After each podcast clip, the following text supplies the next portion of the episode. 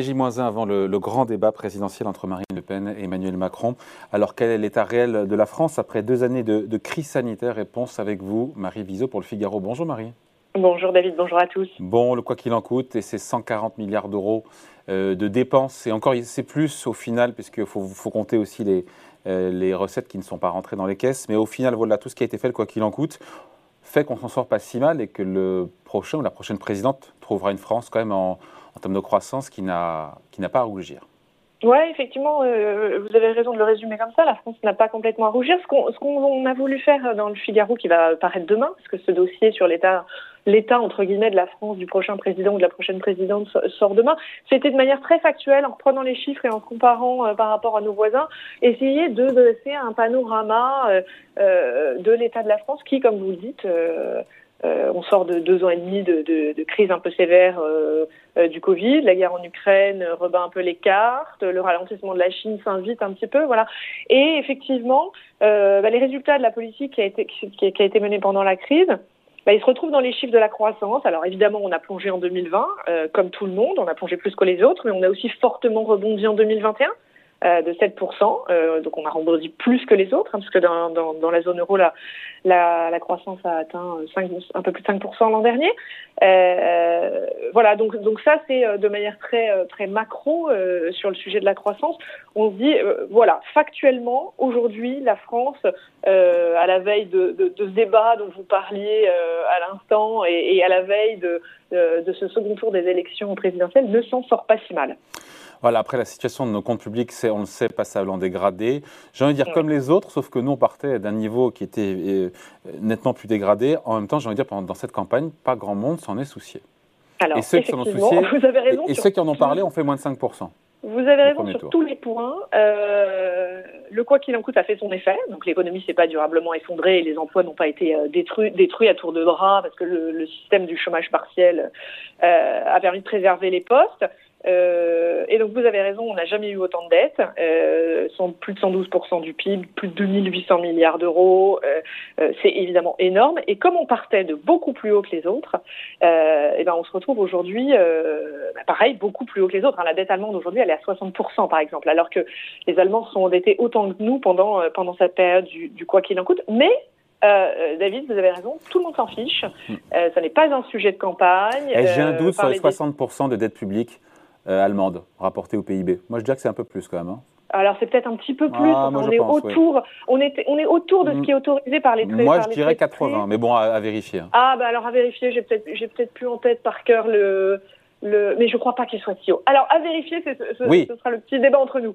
Euh, mais, mais, quoi qu'il en soit, de toute façon, tout le monde s'en fiche. Euh, on a, ça fait deux ans qu'on fait de l'argent magique, les taux sont bas, la BCE euh, approuve, entre guillemets, les, les, Français sont maintenant habitués. Oui, mais ça, c'est pas un peu derrière, Marie, c'est pas un peu derrière quand on voit ce qui se passe encore une fois sur les taux. On a vu les taux souverains français remonter quasiment à 1,30%. Alors, ça commence à remonter. Ça commence à remonter. Alors, rien de dramatique, mais ça, remonte. Partie, hein. ça fait partie de l'état dans lequel le prochain président ou la prochaine présidente va trouver le, la C'est ce petit risque euh, entre guillemets, parce que on en est qu'au début, sur les taux, euh, qui pourrait un petit peu changer la donne, parce que le jour où les taux remontent, euh, là c'est plus du tout la même la même la même affaire pour pour créer les conditions du désendettement. Là on n'y est plus du tout si si les taux. Alors, pour l'instant c'est très très très lent. Pour l'instant on a encore de l'inflation qui permet de se désendetter de manière mécanique.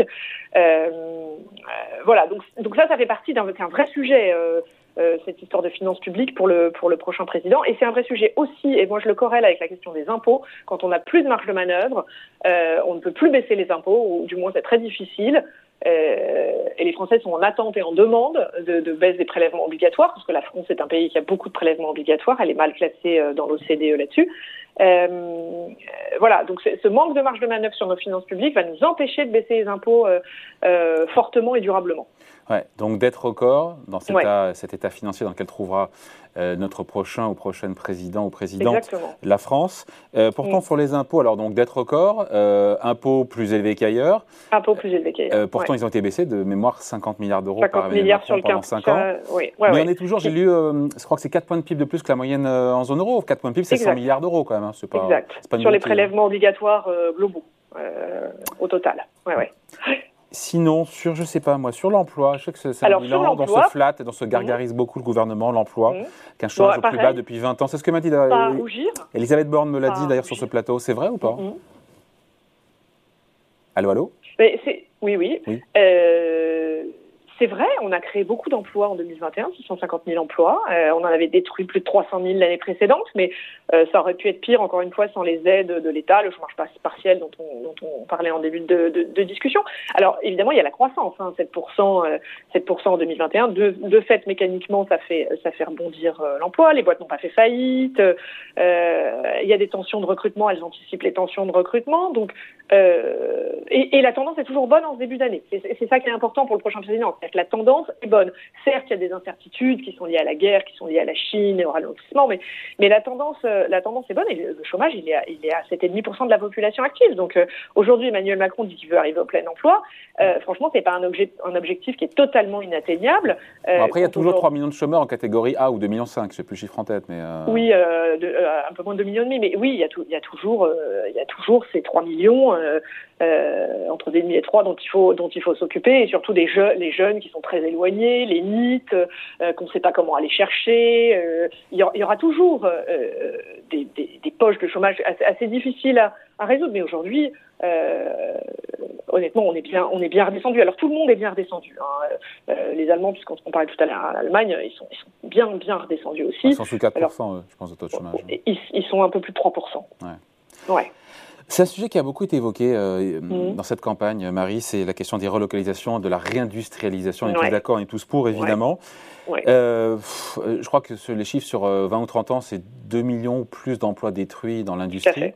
est-ce qu'elle commence à sortir la tête de l'eau? Est-ce que la politique qui a été menée depuis 5 ans commence à porter ses fruits ou est-ce que tout reste à faire, honnêtement? Alors, euh, je ne suis pas sûre qu'il y ait de réponse totalement tranchée euh, à, cette question. Euh, le constat, il est là, et, la prise de conscience, elle est là depuis des années. La France est désindustrialisée, on le sait, on connaît par cœur. C'est 13 pour... L'industrie, c'est aujourd'hui 13% de la, de la richesse du pays, contre euh, presque le double au début des années 80, 25%, 23%. c'est la moitié de nos de nos de nos voisins italiens, ils sont c'est 22% en Allemagne. Bon, le, le, constat et la prise de conscience sont là. Euh, après, c'est très difficile. Euh, c'est très difficile de remédier à ce qu'un pays sans usine euh, qui s'appauvrit. C'est difficile d'inverser la tendance. Alors, on, ne détruit plus, on ne détruit plus d'emplois dans l'industrie. On, me dirait c'est déjà ça. Alors, c'est déjà pas mal. C'est déjà pas mal. En tout cas, en, net. C'est-à-dire qu'ils sont détruits sans recréer. Euh, c'est les résultats de ce qu'avait commencé François Hollande avec la compétitivité aux entreprises, le CICE, vous vous souvenez, le pacte de responsabilité, on avait redonné un peu d'oxygène. Euh, Macron avait poursuivi l'effort et puis il avait euh, lancé tous ces programmes industrie de demain pour essayer de moderniser cette industrie. Hein. C'est évidemment plus, plus la même industrie qu'il y a 30 ans. donc on détruit plus d'emplois et les créations d'usines recommencent à à arriver dans un solde positif. C'est-à-dire qu'on recrée des usines en France. C'est le tout début. Hein. Euh, euh voilà, alors euh, évidemment, euh, tout le monde plaide pour que ce mouvement s'amplifie, se renforce, la souveraineté, c'est invité dans le débat, le plan France 2030 qui vient d'être lancé, enfin tout, tout, ça est maintenant en haut de la pile, mais tout ça prend beaucoup de temps. C'est-à-dire que les plans d'investissement massifs pour faire émerger les champions de demain, pour, pour moderniser l'industrie, créer l'industrie de demain, tout ça, ça prend beaucoup de temps. Euh, et ça, c'est un gros défi pour le prochain président ou la, ou la prochaine présidente. Au-delà de notre industrie, quelle santé mm. financière pour les entreprises françaises au sens large?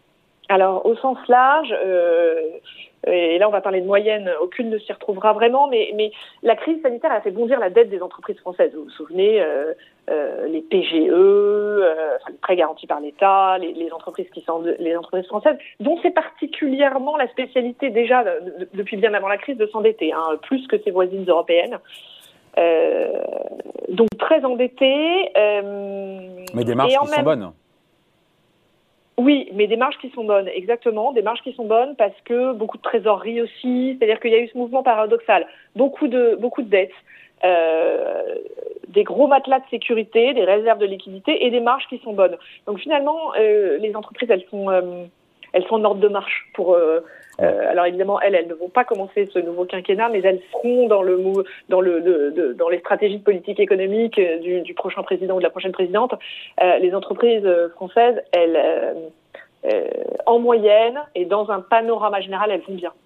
Bon, on finit là-dessus, Marie, mais la mm. croissance quand même qui ralentit, encore une fois, il ne faut pas se tromper, hein, le chiffre est largement trompeur d'ailleurs, il est un peu trompeur ce chiffre de croissance qu'on devra avoir en 2022 en France, 2,5 ou 3 ça a l'air très très bon, euh, mais en réalité, trimestre euh, sur trimestre, enfin trimestre par trimestre, aujourd'hui, on est quasiment en croissance zéro en France. Hein. On n'est pas, euh, on n'est pas sur une, c'est-à-dire qu'on se maintient, mais on n'est pas sur une dynamique folle. Et, les incertitudes qui s'accumulent, en fait, hein, le problème c'est qu'elles s'accumulent, font qu'il va falloir être très très vigilant sur la croissance, sachant qu'on est quand même dans une période où il faut, il faut massivement investir sur l'avenir, qu'il faut se pencher, pencher sur la productivité, sur la compétitivité. Enfin voilà, tout ça, c'est aussi un dossier pour le prochain quinquennat. Voilà, un dossier, il y a du lourd dans ce dossier. Merci beaucoup en tout cas, explication signée Marie Viseau, rédactrice en chef adjointe donc au Figaro Économie. Merci beaucoup. Salut. À bientôt. Merci Marie.